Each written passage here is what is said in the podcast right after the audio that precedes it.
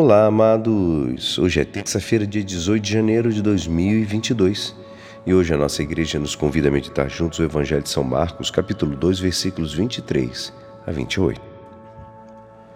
Jesus estava passando por uns campos de trigo de dia de sábado. Seus discípulos começaram a arrancar espigas enquanto caminhavam.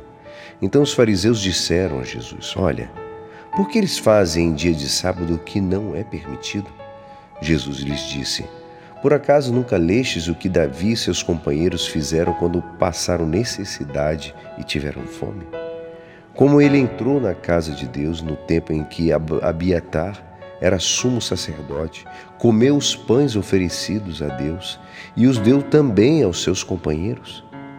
No entanto, só aos sacerdotes é permitido comer esses pães.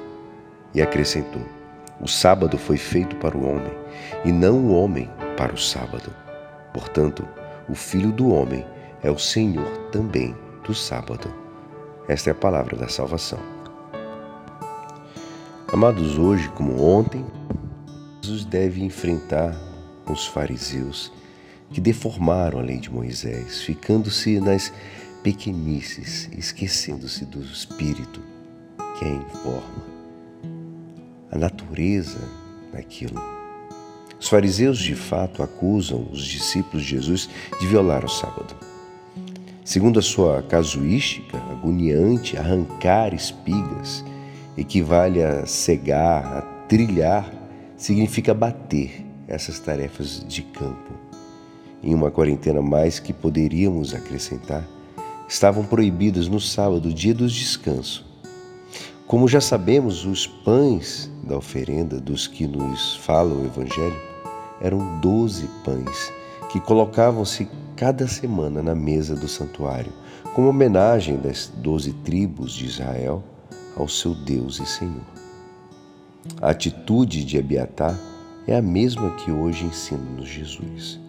Os preceitos da lei que têm menos importância cedem diante dos maiores um preceito cerimonial deve ceder diante um preceito de lei natural.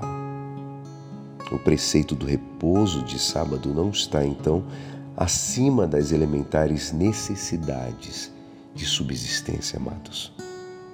Santo Agostinho disse: ama e faz o que queres. O entendemos bem e ainda a obsessão por aquilo que é secundário afoga o amor que há de pôr em tudo o que fazemos. Trabalhar, perdoar, corrigir, ir à missa aos domingos, cuidar os doentes, cumprir os seus mandamentos. O que fazemos porque devemos ou por amor de Deus? Tomara que essas considerações ajudem-nos a vivificar todas as nossas obras com amor, verdadeiro amor que o Senhor pôs nos nossos corações, precisamente para que possamos lhe amar mais e mais. E é assim esperançoso que esta palavra poderá te ajudar no dia de hoje que me despeço. Meu nome é Alisson Castro e até amanhã. Amém.